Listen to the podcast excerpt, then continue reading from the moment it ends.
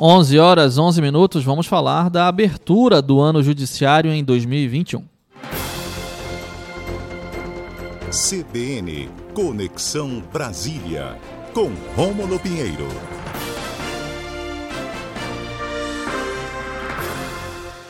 Muito bom dia, Rômulo Pinheiro, tudo bem? Bom dia, meu amigo Israel, e um abraço a todos os ouvintes da Rádio CBN Amazônia Belém. Rômulo, o que temos de mais importante aí na abertura desse ano judiciário de 2021? Pois é, meu amigo, ontem foi aberto o ano judiciário com uma sessão no Supremo Tribunal Federal e já começou meio azedo esse ano para o, para o presidente Jair Bolsonaro. No, no, na, no discurso de abertura, o ministro Luiz Fux é, informou e fez um discurso muito contundente contra o obscurantismo e contra a questão da infantilidade, as palavras foram dessas nessa forma, de reconhecimento da grave pandemia que nós estamos aqui vivendo no país.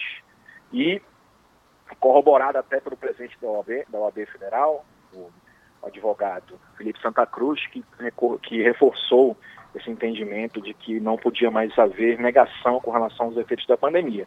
E o presidente não se manifestou, não discursou durante o evento, tendo o evento sido à distância, alguns ministros participaram. Mas o mais importante é saber qual é a pauta do Supremo Tribunal Federal para esse ano.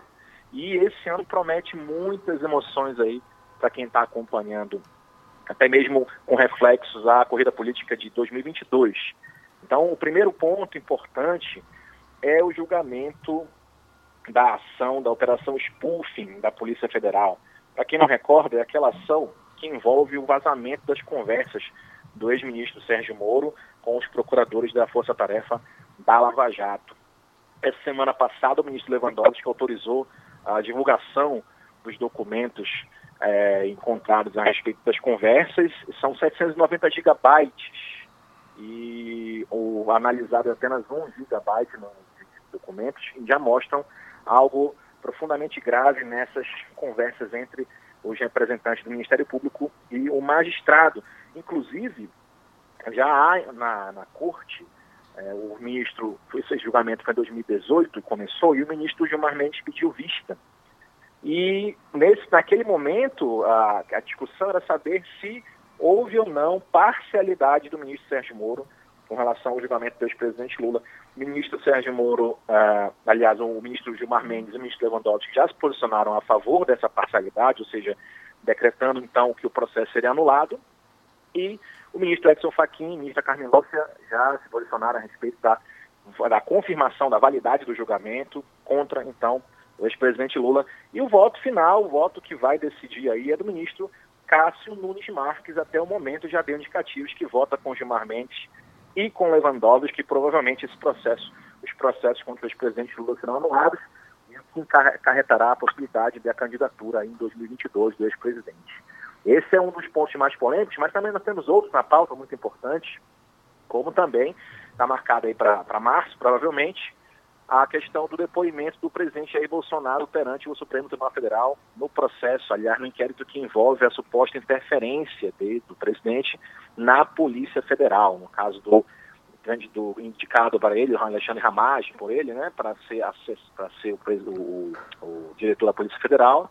Esse também é um assunto que está na pauta do Supremo, o Luiz Fux já indicou. Há uma possibilidade também da questão da nova análise da prisão em segunda instância, sobre a, a, o Supremo decidiu então que não ia flexibilizar, talvez haja uma mudança de posicionamento, é outro ponto importante aí desse semestre. Também tem a questão dos royalties do petróleo, há uma discussão também desde 2019, 2018, sobre a questão da divisão desses royalties. O ministro Luiz Fux é carioca, já se empenhou bastante para tentar resolver essa situação. E ainda outros pontos importantes, como por exemplo a questão aí das, da reforma trabalhista, que também já está em discussão no Supremo. Ou seja, esse primeiro semestre promete muitas e muitas emoções aí para quem está acompanhando a política e os bastidores do Supremo Tribunal Federal. Agora, Rômulo, alguns desses pontos que você destacou são extremamente importantes pensando no cenário político de 2022. Por exemplo, a possibilidade de anulação dos processos contra o ex-presidente Lula, assim como a possibilidade né, de interferência política do atual presidente Jair Bolsonaro é, na Polícia Federal. Esses dois processos aí dentro do Supremo, dentro da casa, devem tramitar mais ou menos até quando? A gente tem expectativa e prazos para isso? Sim, Gelson. Esses são os, os mais é, esperados, aguardados. E a previsão é que os dois terminem até o primeiro semestre, ou seja, até julho, ou mesmo antes, mas o, a, a, expectativa no Supremo é que esses se resolvam durante esse primeiro semestre. E note que a defesa do ex-presidente já, já juntou aos autos, que serão analisados pela segunda turma do Supremo, os conteúdos das conversas, ou pelo menos parte dos conteúdos das conversas envolvendo o ex-ministro e os procuradores de Lava Jato.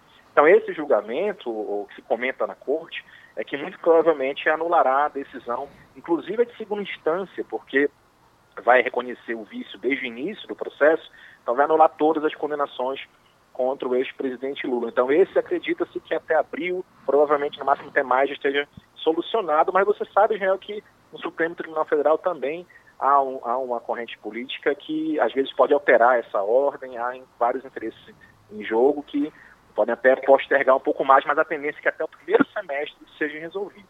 Inclusive, está marcado para o dia 24 de fevereiro agora a questão da análise do depoimento pessoal do presidente Jair Bolsonaro perante o Supremo Tribunal Federal.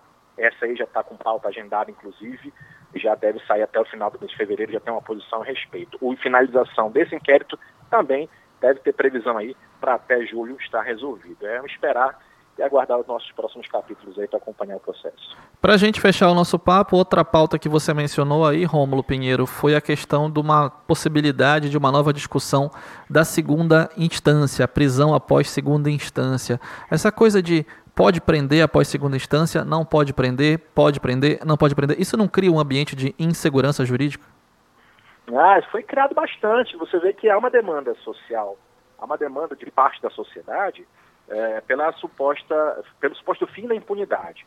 Então as pessoas entendem que quando há um recurso, há recursos prolongados, isso acabaria afetando o processo, já que ocorre prescrição dos crimes.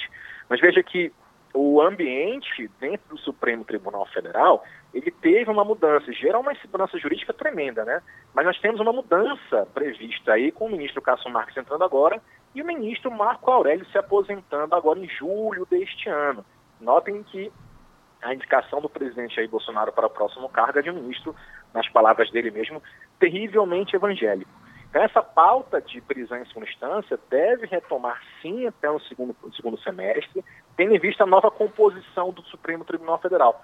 O ministro Celso de Mello, o ministro uh, Marco Aurélio, são ministros que votaram na época a favor da manutenção do texto da Constituição que prevê a prisão somente após o trânsito em julgado.